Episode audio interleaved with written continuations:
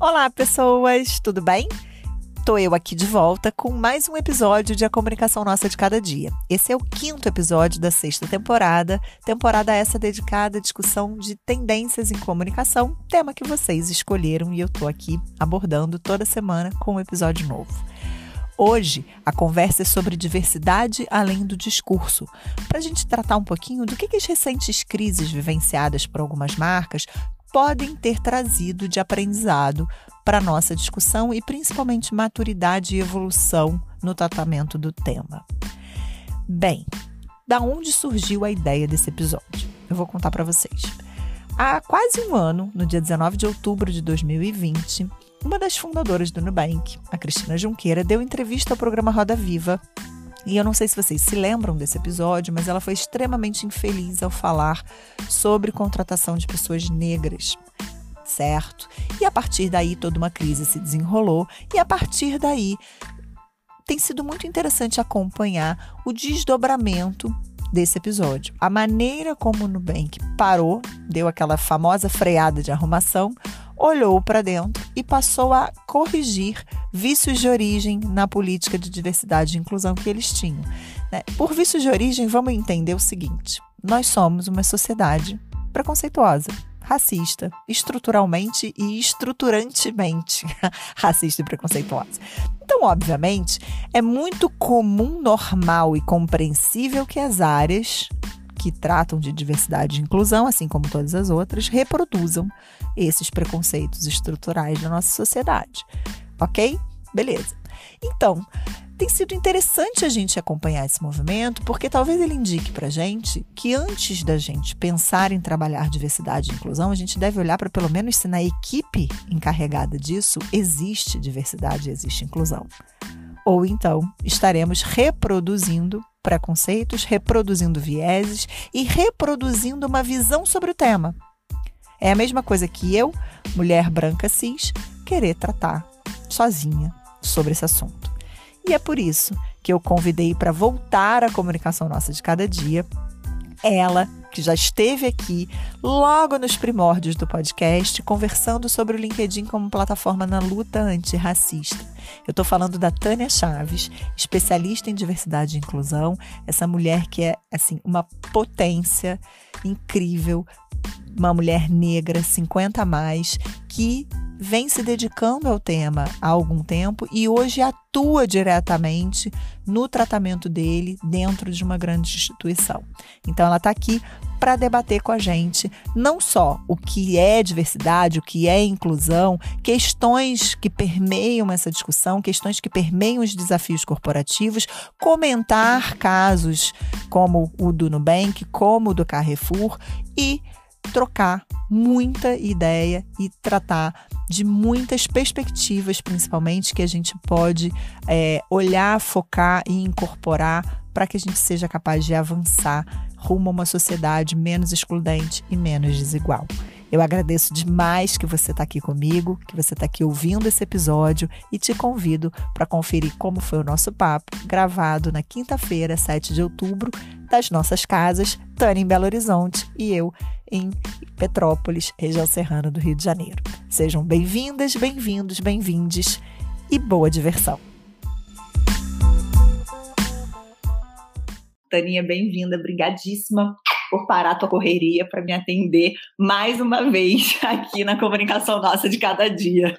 Ai, que alegria estar aqui de novo, né? A gente teve um papo, deve ter mais de um ano, né, Cecília? Tem mais de um ano, deve ter sido lá para setembro, agosto, setembro, não foi? No ano passado, é, foi quando tem... nos conhecemos, inclusive, né? Por meio É, foi logo que a gente se conheceu. É, é tem um bom tempo já. É, mas uma alegria estar aqui.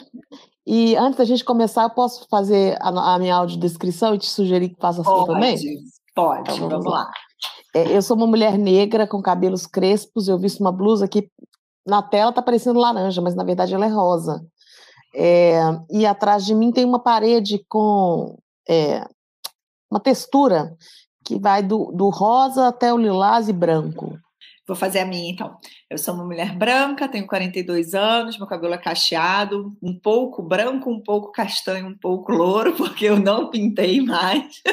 Ele é assimétrico, maior do lado direito do que do lado esquerdo do meu rosto. Estou vestindo uma blusa preta, com gola alta, brincos amarelos, e atrás de mim tem uma flor, uma orquídea do meu lado esquerdo, alguns livros, um porta-retrato com as fotos dos meus filhos, Francisco e Inácio, e uma janela, que dá para ver ao fundo uma graminha do morro aqui atrás da minha casa. Lindo fundo, inclusive, aí dessa janela, que eu já fiz questão de querer ver antes da gente começar a gravação. Pois é, saí aqui um pouquinho, olha lá ele. Lindo demais.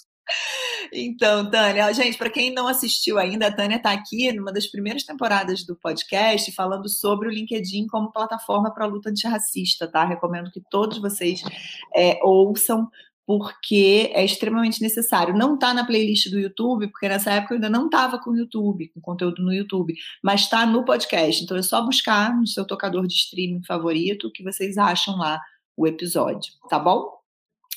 Então, Taninha, vamos começar nosso debate? Bora lá. Então, é, eu queria muito que a gente começasse assim debatendo uma percepção é, e, e, sabendo de você, né, o que você pensa sobre isso, que é essa questão que, que me parece que as empresas querem investir em diversidade e inclusão, querem melhorar essa perspectiva, seja porque precisa e está pegando mal não investir, ou seja porque realmente percebem a, a real necessidade, né, de, de, equilibrar essa conta internamente. É, mas eu acho que falta um pouco do, do, do, do, do conhecimento sobre a dimensão, sobre o, o quão complexo é você trabalhar o tema, né? Você entende que essa realidade, primeiro, se essa percepção minha, ela de fato se confirma com a tua experiência, né? E, e se você entende que essa realidade, ela está mudando, assim, as empresas estão tomando um pouco mais de pé da situação, ou numa escala de 0 a 10 a gente ainda estaria no, ali, no, bem no iníciozinho? Parabéns, nota 3. É mais ou menos isso, né? Eu acho que é mais ou menos isso. Assim, a, a, que bom que a gente estava partindo de algum lugar, né? Porque uhum. se a uhum. gente olha questão de três, quatro anos atrás, isso nem era um tema que vinha à tona nas companhias. Então, que bom que a gente está partindo de algum lugar. Mas eu acho que ainda falta muita coisa a ser trabalhada, acho que a gente tem que avançar ainda em inúmeros pontos. É, entre eles, eu acho que é justamente a dimensão. É saber qual que vai ser, qual profundidade que vai ser esse mergulho, se você vai ficar só ali na superfície mesmo. Eu uhum. acho que a gente ainda vê poucas marcas fazendo um mergulho profundo, sabe? Eu vejo muito assim ainda diversity washing por aí. Pois é, então a minha percepção, você, você acha que eu não estou equivocada em, em, em, ver que tem assim, muita comunicação e, e é mais comunicação de diversidade do que de fato trabalho de diversidade, né? E principalmente inclusão, né?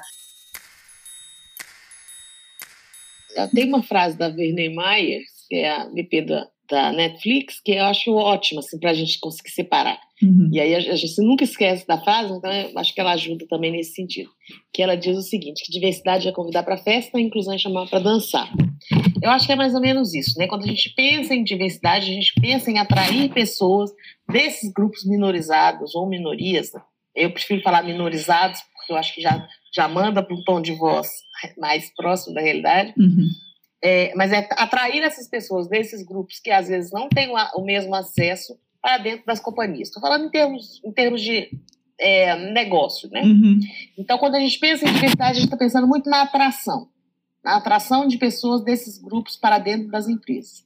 Quando a gente pensa em inclusão, são os esforços empreendidos para que essa pessoa, então, se sinta é, valorizada, se sinta plenamente ouvida, se sinta plena, é, sinta que ela pós, pode frequentar os ambientes daquele, daquela empresa uhum. em todos os, com todas as plenitudes do jeito que ela é, com todas as camadas que ela traz sobre si, é, e também passa um pouquinho sobre a questão do acesso, né? E aí sobre o acesso a gente pensa muito nas pessoas com deficiência, né?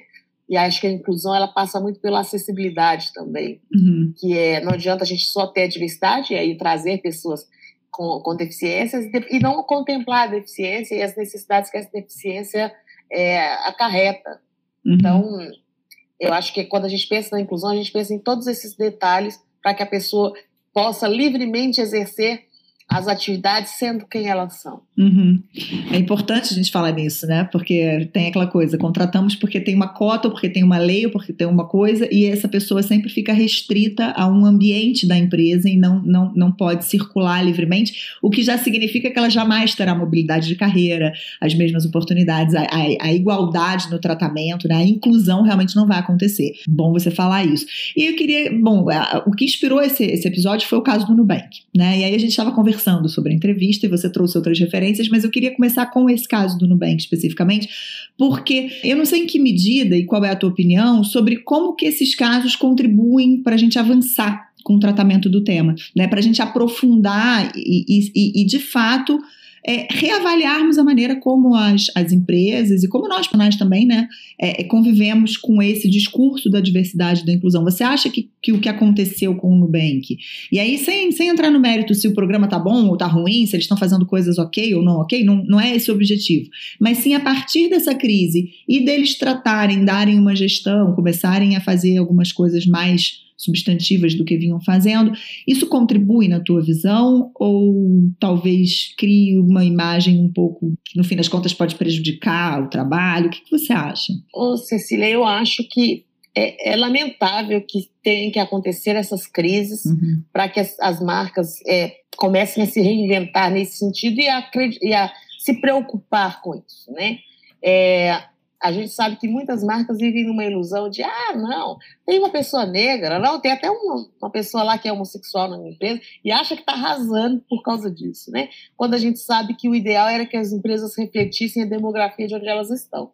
Uhum. Então, se a gente está falando, por exemplo, né, falando de uma realidade mais global, mas a gente pode fazer um recorte estadual, municipal, do jeito que, é, que for a, atuação da empresa, mas pensando um pouco no recorte nacional, que é mais fácil para a gente imaginar, se a gente pensa que o Brasil, por exemplo, 56% das pessoas são negras, quase 56%, eu imagino que nas empresas, em todas as escalas de, de, de, de hierarquia da empresa, deveria ter os mesmos 56%. Uhum. Porque são essas pessoas que estão na sociedade de uma maneira geral, né? Uhum. Que vão consumir, inclusive, esses produtos e esses serviços. Uhum. É, mas a gente sabe que não é isso que. É, e aí estou falando só esse recorte de negros, mas a gente pode trazer a realidade das pessoas com deficiência, das pessoas trans, das pessoas 50 mais e assim sucessivamente. Mas é, só para a gente ter um, de onde partir, né? Uhum. Eu vou falar um pouco mais sobre a questão racial. Então, eu acho que as marcas deveriam de, é, é, refletir em, suas, em suas, nos seus organogramas o mesmo, o mesmo reflexo da sociedade onde elas estão. Uhum. Mas a gente sabe muito bem que não é isso que acontece por inúmeros fatores, entre eles o racismo estrutural. Uhum. E aí, é, eu acho que, infelizmente, ainda tem pessoas que vivem uma negação gigantesca de achar que é mimimi, que é vitimismo e tal, tal, tal, e que não existe racismo, né? Que nós vivemos num país da democracia racial. Exato. Maldito Gilberto Freire, de que ele escreveu esse Pois é. Olha, olha, olha o que a gente está tendo que lidar, né? Pois é, olha, o que, que você, olha a herança. Que olha o que, que você deixou. Uhum. E aí, é, se a gente vive nesse mito dessa democracia racial, a gente às vezes vive num, numa negação da realidade, né? Do que, que é a realidade do povo preto. E aí, é preciso às vezes acontecer essas crises para dar uma chacoalhada, tanto nas pessoas que negam que isso exista, quanto também das marcas de perceberem. Porque foi só a partir dessa grande crise que o Nubank, por exemplo, se reinventou. E olha que ele se achava o mais disruptivo, Exato. o mais é, sem vieses possíveis. Né? Exato. Né? Então, e, e, aí vem aquilo essas... que eu... Oi, desculpa, desculpa, vai, termina. Não, só, só concluindo. Essas crises, elas às vezes é, acontecem e dependendo de como que a marca é, ressignifica aquela situação, pode ser favorável sim. Uhum. Pois é, e aí é, isso, isso, isso, reforça o que eu falei antes de te botar aqui no ar, né? Essa coisa do que é, é, é maldita tendência, ou sei lá, não é tendência, é tá me fugindo a palavra, mas tipo regra geral, né, de funcionamento das corporações, a gente achar, por exemplo, eu, Cecília, do meu lugar na sociedade, achar que eu vou poder criar um programa que de fato inclua uma realidade que eu não conheço. Né? Então, assim, é aquela velha prática de você fazer as coisas, achar que está fazendo o máximo e nem ir lá perguntar para o outro: vem cá, isso aqui está fazendo sentido para o problema real que vocês enfrentam na sociedade, né? E acho que vem muito daí. É, essas crises elas acontecem na grande maioria das vezes, talvez por essa negação, né? Ou essa essa prática de você resolver um problema que você não conhece a partir da sua perspectiva, achando que você está fazendo um bem para o outro, quando na verdade você sequer perguntou para ele. Né, qual é o problema real que deveria estar sendo tratado no caso, né? Enfim. E, e aí a gente está também, coincidentemente, é, às vésperas aí de, de, completar um ano de outro caso que foi super emblemático, super que foi o do Carrefour, né? E você falou do racismo estrutural na tua resposta, e tanto a questão do Nubank quanto essa questão do Carrefour, elas têm origem nisso e tantas outras, né? Quanto a gente poderia estar trazendo aqui. É, e aí eu queria é, que a gente conversasse um pouco sobre duas maneiras de agir, ou sobre várias formas, talvez, que as marcas tenham para desenvolver a diversidade e a inclusão dentro delas. Porque eu acho que é, talvez a grande contribuição que essa, esse debate nosso possa trazer é assim para as pessoas que estão na área da comunicação ou na área da diversidade e inclusão terem outras perspectivas para tentar pensar os seus programas, né? E, e, e, e, tratar dos seus problemas particulares ali a partir de experiências que já aconteceram. Então, de novo, sem querer fazer juízo de valor do que está sendo feito pelas marcas, mas sim de perfis talvez um pouco distintos de tratar o tema. Né? Eu queria que você é, e, obviamente, com a sua experiência também como coordenadora e como especialista em diversidade e inclusão, que você apontasse, assim, boas práticas que você percebe no tratamento dos problemas, na gestão das crises, né?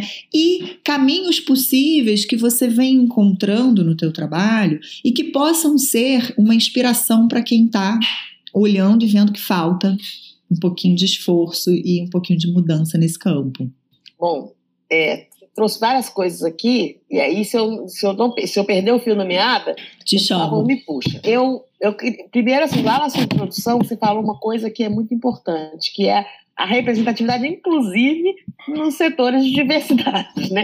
Que a gente ainda vê uma grande maioria de, de, de pessoas no setor de diversidade brancas. E aí tratando de questões de raça. E aí é uma coisa que não, não casa, né? Uhum. Não bate, a conta não vai fechar. Porque por mais aliado que você seja da causa antirracista, você vai estar reproduzindo um olhar a partir da sua vivência, que é uma vivência de uma pessoa branca. Uhum. É, e às vezes a gente vê que também muitas dessas crises acontecem por falta de representatividade dentro das empresas mesmo. Não tem alguém ali para falar, olha, isso vai dar ruim. Uhum. É, se tivesse, e se essa pessoa tivesse numa posição de ser ouvida, talvez muitas questões seriam evitadas. Uhum. É, e a gente precisa a gente precisa exercitar uma coisa que é muito importante, que eu acho, que é a questão da escuta. É, quando a gente escuta as demandas que o outro traz, você já evita, você já sai dali com muitos insumos.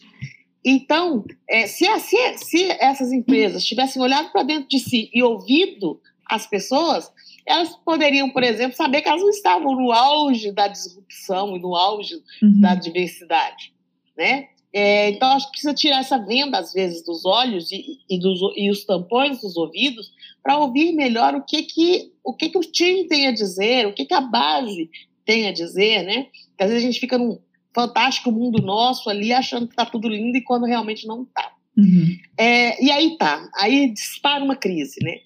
E aí tem várias maneiras de se é, reagir a essa crise, né? A gente vê marcas que negam, que ou então fazem um pedido de desculpa blazer, padrão, feito por uma assessoria.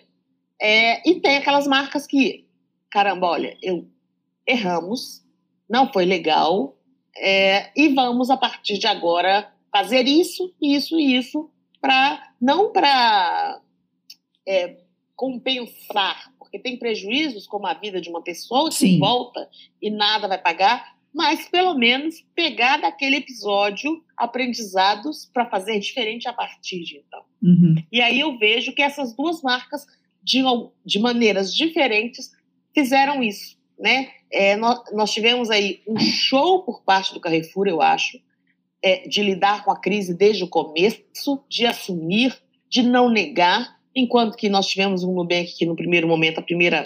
A primeira a resposta foi bem, de foi bem ruinzinha, né? Pegou bem Já mal. chegou Uhum. enviesado, né? Uhum. O primeiro pedido de desculpas veio enviesado, mas aí ela depois, o, o banco depois, é, acho que deve ter contratado pessoas, uma assessoria, enfim, e começou uma, uma outra atitude, né?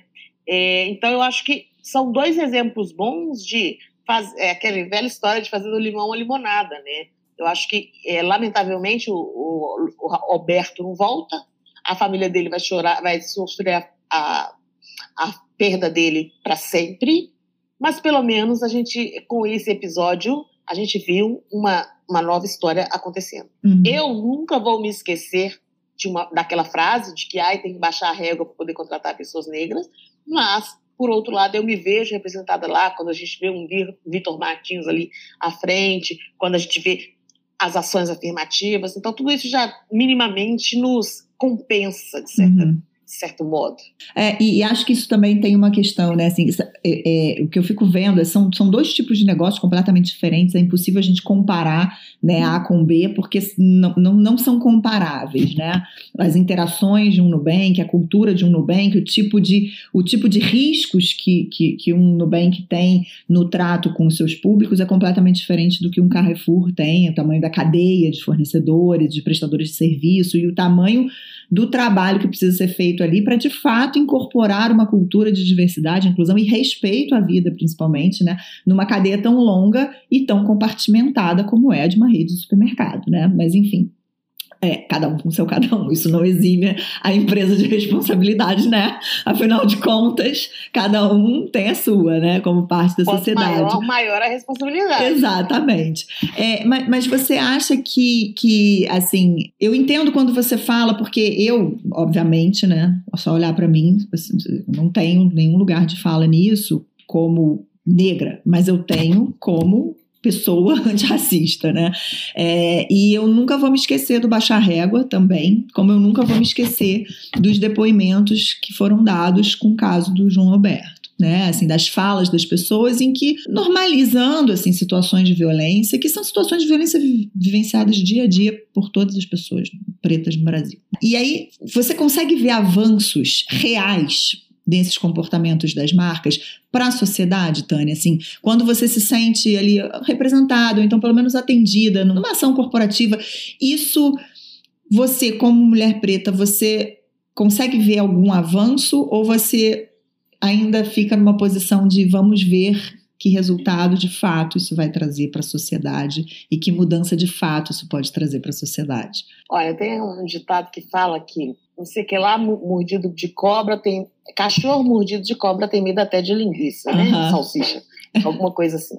Eu acho que a gente nunca vai olhar para aquela, vai sempre ter uma reticência, vai sempre ter aquele olhar, vamos ver, vamos esperar. Acho que isso é absolutamente normal. E eu acho que ambas as marcas estão preparadas para essa primeira visão de hum, vamos ver, vamos ver o que, que vai dar. Uhum. É, mas é inegável perceber avanços que se tiveram. Né? É inegável perceber, por exemplo, que hoje nós temos um banco que investe muito, até talvez até um pouco além da conta, que tem hoje uma das estruturas de diversidade e inclusão, de inclusão maiores, e aí estou falando em número de pessoas mesmo, Uhum. né? Enquanto que eu, numa companhia com 18 mil colaboradores, tenho somente eu, é, eu sei, é, o Nubank tem um time, um time gigantesco. Uhum. É, então, eu percebo que é, nós tivemos avanços. E aí, quando a gente vai no outro, no outro caso, né, no caso do, do, do Carrefour, quando ele assume um compromisso mesmo, né, oito compromissos com a diversidade e a inclusão, é, sobretudo com a questão racial, e, e a gente está vendo esses compromissos acontecendo, eu percebo que sim, a gente, a gente avançou. É, o que não, não exime a possibilidade, por exemplo, de se disparar uma outra crise, porque a gente está lidando com gente e gente. Gente é racista, né? É, é, e gente racista, porque eu, eu acho assim, quando, quando, a gente precisa assumir que a gente é racista. Nós somos uma sociedade racista, ponto. Né? Toda vez que a gente tenta, ah, não, mas veja bem, mas isso, mas tem aquilo, mas eu tenho um amigo, mas eu tenho um parente, mas eu namorei uma pessoa. Toda vez que a gente sai pelo mais, mais olha só, a gente perde, né? Porque se a gente assume que a gente é racista, a vigilância é maior. A atenção é maior, o cuidado é maior, o olho é maior, né? O pescoço vai rodar mais procurando cadê a representatividade, né? Porque a gente está partindo de uma premissa que é uma premissa real. Né? Não é porque você tem um amigo negro que você não é racista. Porque estruturalmente você vai fazer uma piada entre aspas, né? Porque de piada não tem nada, mas você vai reproduzir o que a gente incorpora como sociedade, né? Então eu acho que, que é, é, eu, como branca antirracista, eu olho para essas coisas e eu realmente fico nessa, vamos ver onde vai dar. Mas eu acho que a discussão corporativa sobre o tema e os reconhecimentos aos erros quando vêm das marcas, eles causam pelo menos uma questão assim, olha ali. Né? É uma fala que antes a gente não escutava né, nesse âmbito dos negócios, né? E aí eu queria saber de você, na tua visão, para onde caminham as tendências nessa área de diversidade e inclusão? Para onde você acha que as empresas estão se movimentando nesse sentido e as pessoas, os profissionais que queiram atuar nessa área, para onde você acha que eles devem olhar e que tipo de especialização buscar, por exemplo? Eu acho que o caminho é que aconteça com diversidade e inclusão o que aconteceu com, com a sustentabilidade. É, a gente nós temos aí uma diferença de quase uma década de idade, nós duas, mas você deve ter assistido isso ainda. É, que foi quando começou aquelas ISOs e todas as marcas queriam ter a ISO 9000, depois veio a 14000 e tudo, e muita gente naquele momento achou, ah, essa questão aí de preocupação com o meio ambiente daqui a pouco passa, isso é moda e daqui a pouco passa. Uhum. E a gente vê que hoje não se dá mais, a gente não aceita mais marcas que não sejam sustentáveis, né? É, eu acho que o caminho para a diversidade e inclusão vai ser muito parecido com esse.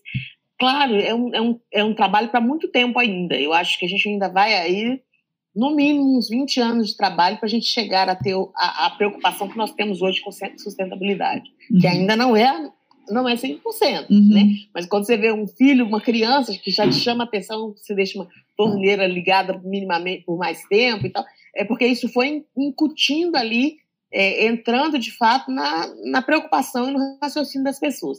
Então, eu acho que o caminho de mercado é esse, né? E a gente vê tendências acontecendo até fora do Brasil, onde as empresas não estão é, mais aceitando marcas que não tenham diversidade, inclusive lá em cima lá no, no, topo da pirâmide das empresas, né? Uhum. É, Nasdaq, eu, eu não sei como que, como, como, que pronuncia Nasdaq ou Nasdaq, eu nunca... Eu não, olha, eu sempre falo Nasdaq. Eu já ouvi gente falando... É. Pois é, eu já vi gente falando das duas formas, então... Eu então, tento falar, tipo assim, Nasdaq, porque aí eu equilibrar as duas sílabas para não ficar nem, nem errado para um lado nem para o outro.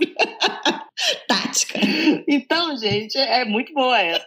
É, Nasdaq, por exemplo, está fazendo um trabalho agora de exigir que só se coloque capital lá dentro empresas que tenham representatividade racial e de gênero no topo, nos seus conselhos de administração.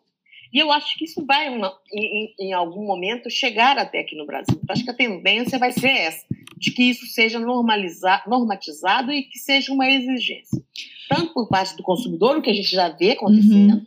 quanto por parte de, de opinião pública e por parte dos moderadores do mercado, de funcionamento do mercado de uma maneira geral. Uhum. E para além disso, né, você falou sobre o que, o que estudar, né, para quem quer entrar é, nessa sim, área. Porque, porque é, é aquela coisa, né? Comunicação. Uhum. É, é, aquela coisa que te fi... você ainda não tem uma formação para essa, essa área, né?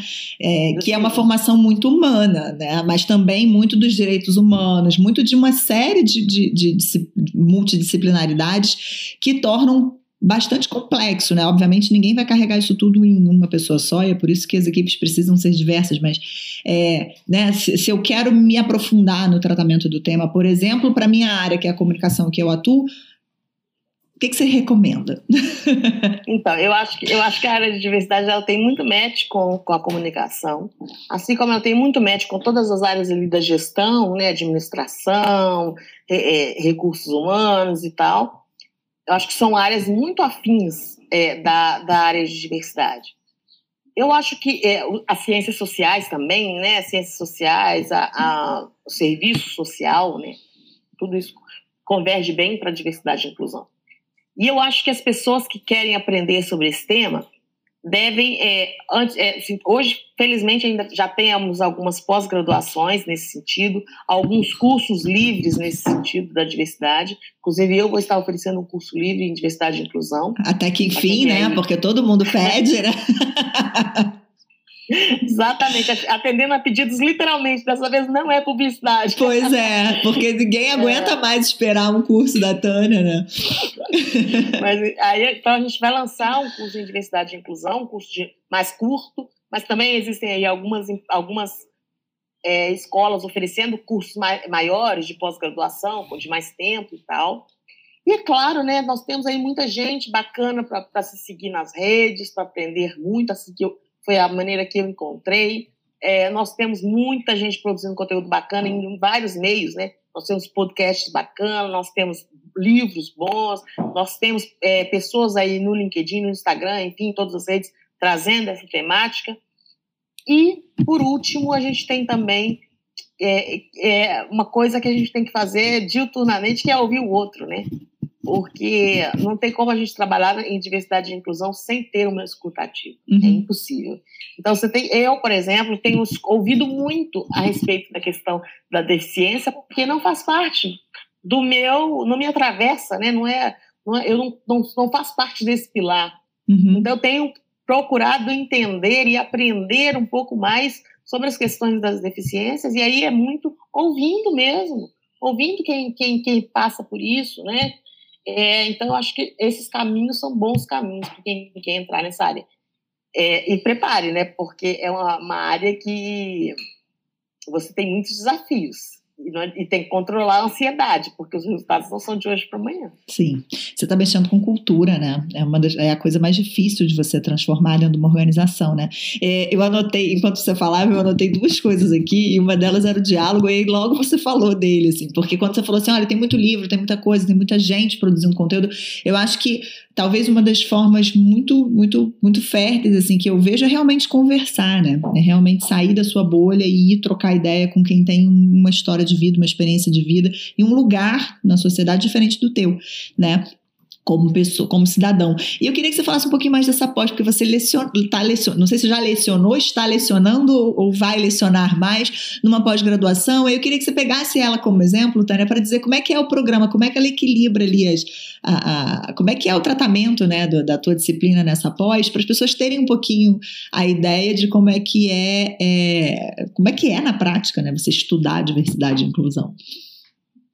Então, é, na verdade, eu fui a primeira, a professora que abriu a pós, então eu dei as, as primeiras aulas e volto em um, novembro, acho, eu retorno falando sobre um outro tema. Uhum. É, a minha primeira aula foi um panorama, mais, mais uma imersão mais geral, assim, para as pessoas entenderem é, esse panorama de onde que vem, chega essa discussão da diversidade e inclusão nas empresas. E depois eu venho falando uma, um pouco mais sobre raça. É, essa pós foi pensada é, muito baseada nos pilares de diversidade que hoje a gente tem. Uhum. Então, ela é uma pós que ela vai tratar um pouquinho sobre direitos humanos, é, mas, sobretudo, ela vai ter um, é, vários, várias lentes sobre é, os temas, os pilares da diversidade. Então, vai ter ali algumas aulas falando sobre gênero, algumas aulas falando sobre sexualidade, algumas aulas falando sobre é, pessoas, sobre deficiência, algumas aulas falando sobre raça, e, e assim sucessivamente, para que a pessoa esteja preparada para minimamente ter uma visão do todo e assim, claro, né, um pouco de boas práticas também do que, que o mercado tem feito, as entregas, o que, que é bacana, o que, que já, já tem gente fazendo e que tem dado uhum. certo, para que a gente prepare pessoas para hoje aí nessas posições, que é uma área que cresceu de 20 para 200 no LinkedIn, a, a, aliás, no LinkedIn não, a busca por pela palavra-chave, profissionais uhum. de diversidade e inclusão, subiu de 2 para 200 no passar de um ano. É, foi uma pesquisa que a, a, a Gupai fez. Uhum. A GUP. Ai, meu Deus. Ah, eu falo GUP. Inglês, eu Essa eu falo é GUP mesmo. Pois é, e termina com Y. A gente não Ah, mas eu falo GUP. Pronto. Essa consultoria fez essa busca, fez essa pesquisa. E, e é mesmo, é? Não tinha visto esse resultado, não. É, então a gente vê que as empresas estão mesmo querendo contratar esses profissionais e não tem uma formação, né? Não uhum. tinha até então muitas formações sobre isso. Uhum. Então essa é uma aposta que também, além disso, prepara essas pessoas para essa vaga, que é um terreno, uma área muito profícua. Acho que Sim. mais do que nunca, né? ESG e diversidade e inclusão são áreas que vão fazer parte do dia a dia de é. todas as empresas. Pois é, é interessante você estar falando isso, assim, porque quando você fala do, do desse desenho da pós, eu te pedi para falar exatamente porque eu queria puxar esse assunto. É, eu, Cecília, pessoalmente, tenho a sensação de que quanto mais a gente estuda, como todos os campos de conhecimento, né? Quanto mais a gente estuda, mais a gente descobre que a gente não sabe nada e que é mais complexo do que a gente imaginava e que a gente precisa se aprofundar ainda mais, que a gente precisa de mais ajuda e mais pessoas. Porque é isso, né? Assim, a, a, a diversidade é muito grande, é muito amplo, né? Como conceito e como formas de tratar também, né? E eu fico imaginando que cada empresa tenha que pensar um programa que tenha a ver com o seu negócio, com a sua cultura e com, com o seu entorno, né? Para que essa diversidade e inclusão sejam de fato coerentes com a atuação daquela companhia. Né? Não existe uma regrinha, uma receita ou um guia de boas práticas de tem que ter tantos por cento de investimento aqui, aqui, aqui. Ou tem? Não, não tem não. Cada empresa desenha sua estratégia, né? Uhum. É, por exemplo, tem empresas hoje que querem primeiro equiparar gênero, para depois equiparar é, idade, para depois equiparar raça. A, a, companhia onde eu estou já fez um movimento diferente, né? De primeiro olhar a raça. Tem empresas que estão tá fazendo tudo ao mesmo tempo. Uhum. Então depende, depende da estratégia. Uhum. Exato. E o outro ponto que eu queria é, é, comentar é em relação a, a a essa questão da responsabilidade que a gente falou lá atrás, quando a gente falou do Nubank, falamos do Carrefour, falamos das diferenças entre eles e do tamanho das responsabilidades e dos impactos, e aí é isso, né? Mas quando você trouxe o exemplo da Nasdaq, eu queria voltar nisso, né? Da Nasdaq, da, dessa questão da, da cobrança das pessoas pela, pela, por empresas mais cientes dos seus deveres como, como parte da sociedade, né? Eu acho que, que talvez uma, uma, uma um bom ponto de partida para todos nós como profissionais que somos, né? E cada um no seu cargo, cada um no seu lugar, é realmente começar a exercer essa responsabilidade e cobrar essa responsabilidade mutuamente, né? Porque se cada empresa olhar para sua cadeia e começar a minimamente cobrar determinadas questões, você vai estimular a melhoria nessa sua cadeia, né? Se cada profissional na sua área, com a sua gestão, conversar e falar: vem cá, mas olha só, a gente precisa resolver isso aqui. Né? Você vai começar a ter pessoas mais conscientes. Então, eu acho que é, é, cobrar também só das empresas, cobrar das marcas, cobrar políticas públicas e tal, óbvio que é necessário, mas eu acho que nós também, como cidadãos, temos uma cota de responsabilidade que a gente precisa exercer no dia a dia, no fino ali no ajuste fino, né? Vai fazer um evento, vai dar uma palestra, cadê a representatividade entre os convidados? Vai organizar um evento, cadê a representatividade entre, os, eh, entre as pessoas que estão ali, né? É, eu vejo isso muito como uma tendência não só para negócios, mas para um comportamento profissional mais adequado à sociedade que a gente quer construir, né? E aos avanços que a gente quer implementar. É, e aí, queria que, para a gente ir caminhando para o fim e te liberar para o seu corre diário, eu queria que você deixasse aí suas principais dicas e suas principais recomendações para as pessoas, em, em linhas gerais, para que elas comecem realmente a aguçar um pouquinho o olhar para essa necessidade da gente exercer essa responsabilidade individual no dia a dia, para além da corporativa. Nossa, perfeita sua colocação, Cecília. É, primeiro, assim, nós precisamos, não, não podemos, a gente tem uma tendência de terceirizar tudo, né? A gente tem uma tendência de falar, ah, não, isso é só para as empresas, uhum. ah, não, isso é só para o governo, ah, não, o racismo está na estrutura, eu não consigo mexer, mexer numa estrutura. Enquanto que a gente consegue minimamente no nosso ambiente fazer micro mudanças que vão impactar no macro, né?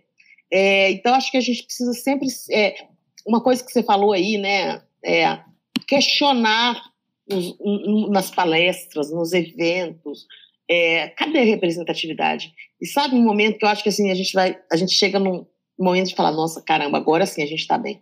E naquela hora que você vai receber um prêmio, olha para os outros ganhadores desse prêmio, veja se tem representatividade ali. Uhum. Se não tiver, se posicione sobre isso, porque é, a gente sabe que trazer as pessoas para essa diversidade passa muito pela, por ceder palco, pelas, pelo, por ceder espaço, por uhum. talvez nem seja ceder no sentido de abrir mão, não, mas é de, de arredar, Acho que é dividir, né? É dividir um protagonismo, né?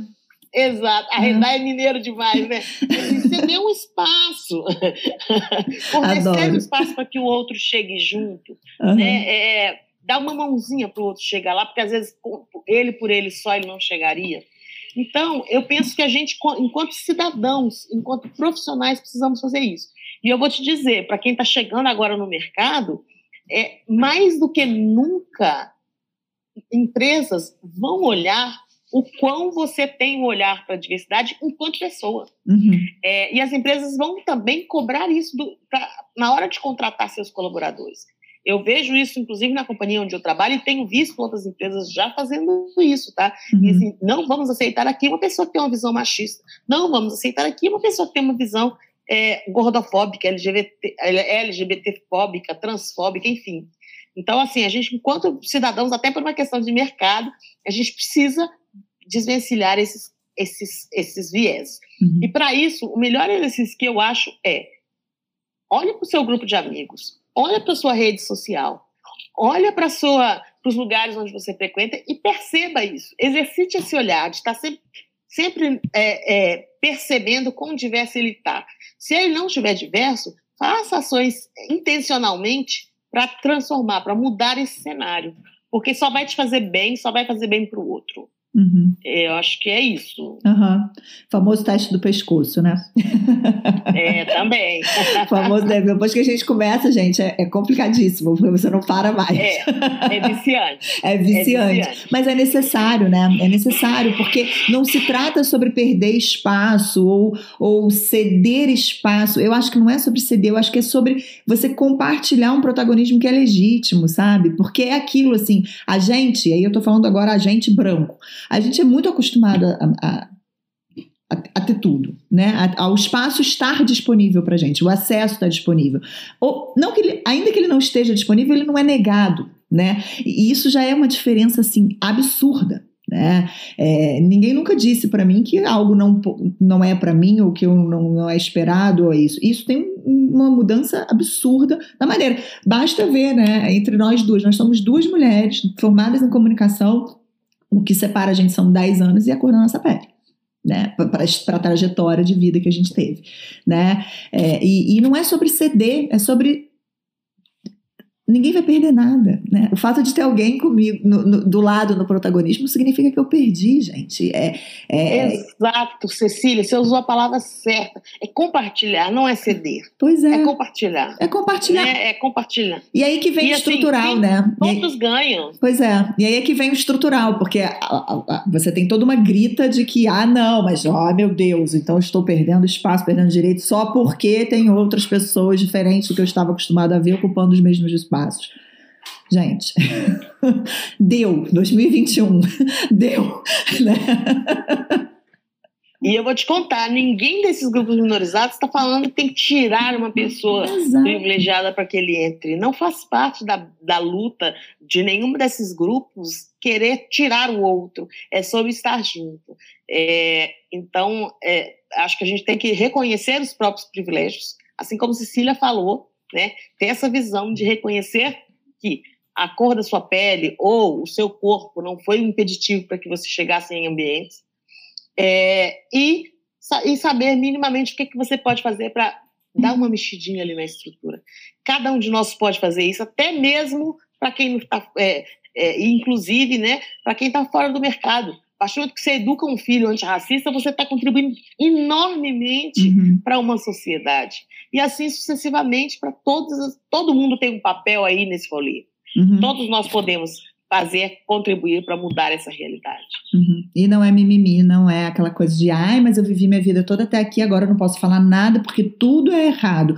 Tudo é isso, tudo é aquilo. Gente, é não é porque a gente sempre fez que tá certo, sabe? Então, assim, eu acho que é, é, é, é para a gente trazer isso para a vida profissional, para dentro das nossas equipes, para dentro das nossas empresas, para criticar as informações que a gente recebe sobre as equipes, sobre as empresas, sobre os programas, né?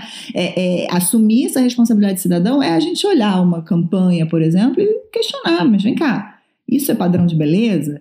Isso é o que eu tenho que ter para minha vida? Por que, que essa marca está falando assim comigo? Porque se cada um fizer o seu papel, a gente caminha para frente. Não é uma questão de julgar, acusar, colocar o dedo, não. É uma questão de estar todo mundo trabalhando junto para que a gente seja uma sociedade menos desigual, inclusive no acesso e na representatividade né? Que, que já seria maravilhoso se a gente conseguisse avançar alguma coisa.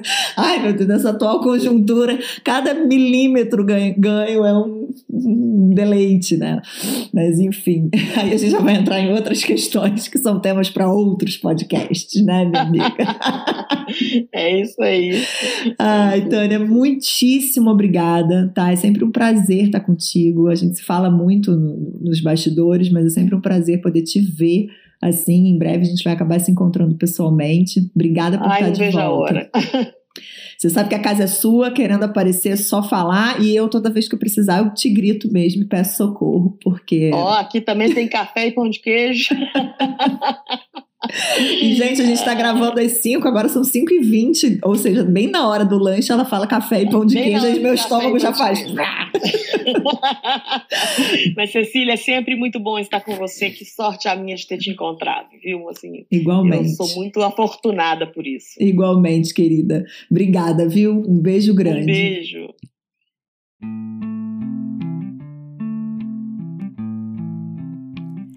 E esse foi mais um episódio de A Comunicação Nossa de Cada Dia, que nessa sexta temporada está dedicado à discussão de tendências em comunicação. Eu realmente espero que o meu papo com a Tânia tenha sido útil para que você não só amplie sua visão sobre o tema, como também traga um pouco mais de crítica e novas perspectivas para, principalmente, pensar o que é diversidade e inclusão e como você reage à recepção né, das comunicações e de mensagens sobre o tema, né, e que a gente possa juntos ampliar nossa capacidade de crítica para que a gente seja capaz de evoluir no tratamento dessas questões que são extremamente importantes para que a gente é, equilibre um pouco as coisas como sociedade. Se vocês ainda não seguem a Tânia, eu vou dizer para vocês que vocês têm que fazer isso. Seja no LinkedIn ou no Instagram, onde ela produz conteúdo, sigam Tânia Chaves, porque dia a dia é sempre aquele alerta, aquele temperinho, aquele elemento que vai ajudar que a gente fique sempre mais vigilante, mais sensível, mais aberto ao nosso papel na luta anti-preconceito, na luta antirracista, na luta pró-diversidade, na luta pró-inclusão. A Comunicação Nossa de Cada Dia é um programa independente, produzido, gravado, editado, tudoado por mim, Cecília Seabra. O Theo Miranda está de volta para tratar os episódios e não deixá-los tão mambembe quanto ficariam se fossem feitos só por mim.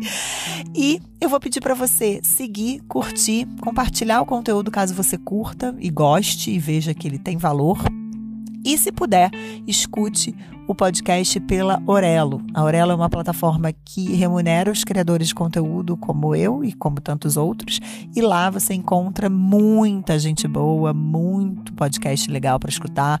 Então não é aquela coisa de, ai, mas eu vou lá só para ouvir você, Cecília, não vou. Não, é lá para me ouvir, ouvir mais um monte de gente legal tá? E assim, indiretamente você acaba apoiando também o trabalho de quem se dedica a produzir conteúdo e a compartilhar com mais gente, certo? O conteúdo dessa conversa está disponível na íntegra, sem cortes, no YouTube. É só você buscar a Cecília Seabra, aproveitar para curtir o canal, assim você fica por dentro de novos vídeos que eu porventura suba lá. E lá tá a íntegra da conversa que eu tive com a Tânia, ela em Belo Horizonte, eu aqui em Petrópolis, na região serrana do Rio, nós nas nossas casas, separando aí um tempinho nessa quinta-feira, 7 de outubro, para conversar e trazer esse conteúdo para vocês.